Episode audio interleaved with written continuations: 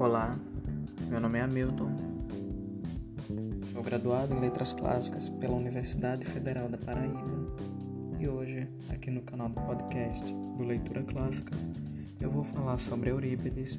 e o tempo das fake news. O título dessa comunicação que eu vou apresentar para vocês é Eurípides à tona no tempo das fake news. Um dos temas mais recorrentes dos últimos anos é o das fake news. Os termos da língua inglesa fake e news, que ao pé da letra podem ser traduzidos por notícias falsas, passaram a ocupar um lugar de destaque nas mídias impressas e digitais, na própria internet.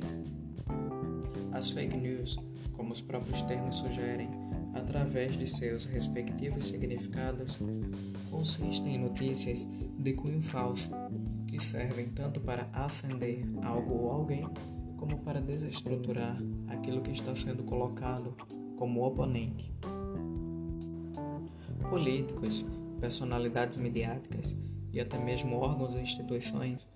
utilizam-se da disseminação de conteúdos falsos a fim de instigar seus seguidores a crer naquilo que está sendo divulgado,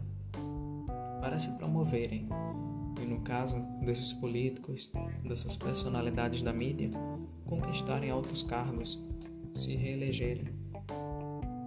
Em 2016, Donald Trump, que na época concorria às eleições presidenciais dos Estados Unidos da América, foi acusado de ter espalhado notícias falsas contra sua adversária, Hillary Clinton agências da Rússia foram denunciadas pelo Departamento de Justiça americano por terem disseminado conteúdos falsos, o que supostamente acabou influenciando as eleições daquele ano. Um texto publicado no site Merriam-Webster sob o título The Real History of Fake News sugere que a expressão fake news, algo que se tornou tão popular nos últimos anos, começou a ser utilizada no final do século XIX podemos concordar com o site ao afirmar que, na língua inglesa, os termos começaram a ser utilizados por volta dos anos 1800. Mas não podemos acreditar ao século XIX o início em que essas notícias começaram a ganhar uma atenção maior. Por volta do século V a.C., Eurípides, um dos grandes expoentes da tragédia grega, presenciou momentos conturbados na cidade de Atenas, como as mudanças na democracia ateniense, o surgimento de um novo pensamento filosófico com a chegada dos sofistas e a própria Guerra do Peloponeso, que levou a cidade, considerada como berço da cultura grega, às ruínas. Em sua obra intitulada Hipólito, que trata da vida de um jovem que dá nome à obra, Eurípides aborda questões diversas, envolvendo a religião grega, a política e o direito à liberdade, causando polêmica para este autor com pensamentos tão modernos para sua época. Ainda em Hipólito, podemos destacar Fedra, personagem nobre, filha da união entre o rei de Creta Minos com Pasífae. O coração de Afrodite, como forma de punir Hipólito pelo crime de impiedade que o jovem havia cometido contra a deusa, por ter se afastado dos casamentos, do próprio amor, Fedra se apaixona pelo enteado.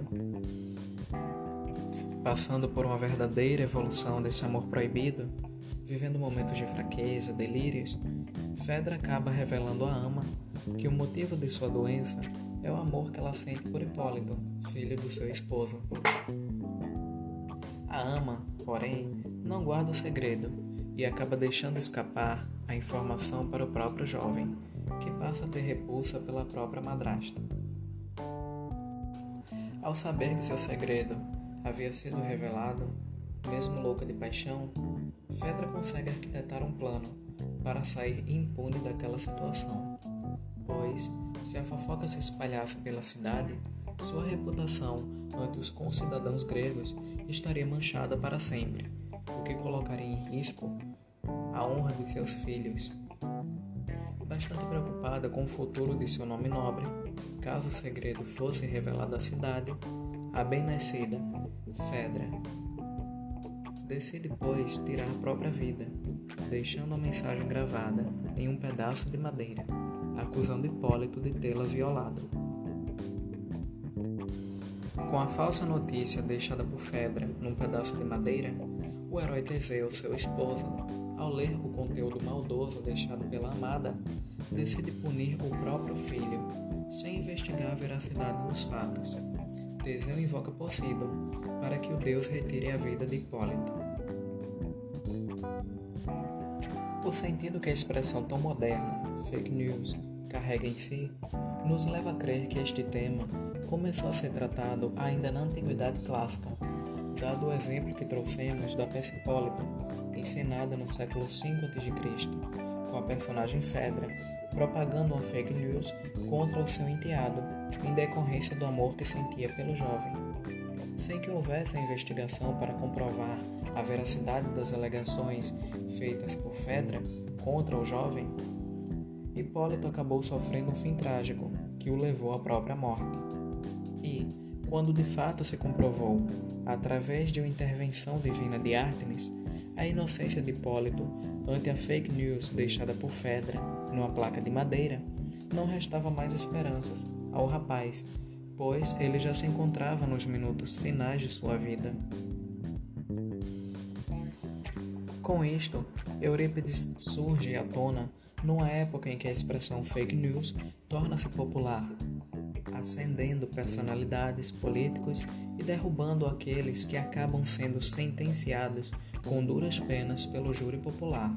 que crê piamente em tudo que ouve, em tudo que lê na internet, TV e nos jornais. Da mesma forma que na peça trágica Hipólito, encenada no palco no século V a.C., em que uma personagem da alta sociedade implanta uma fake news contra o próprio enteado por não ter para não ter sua honra manchada perante a sociedade grega, podemos enxergar algo muito semelhante em nossos dias, com a gama de informações falsas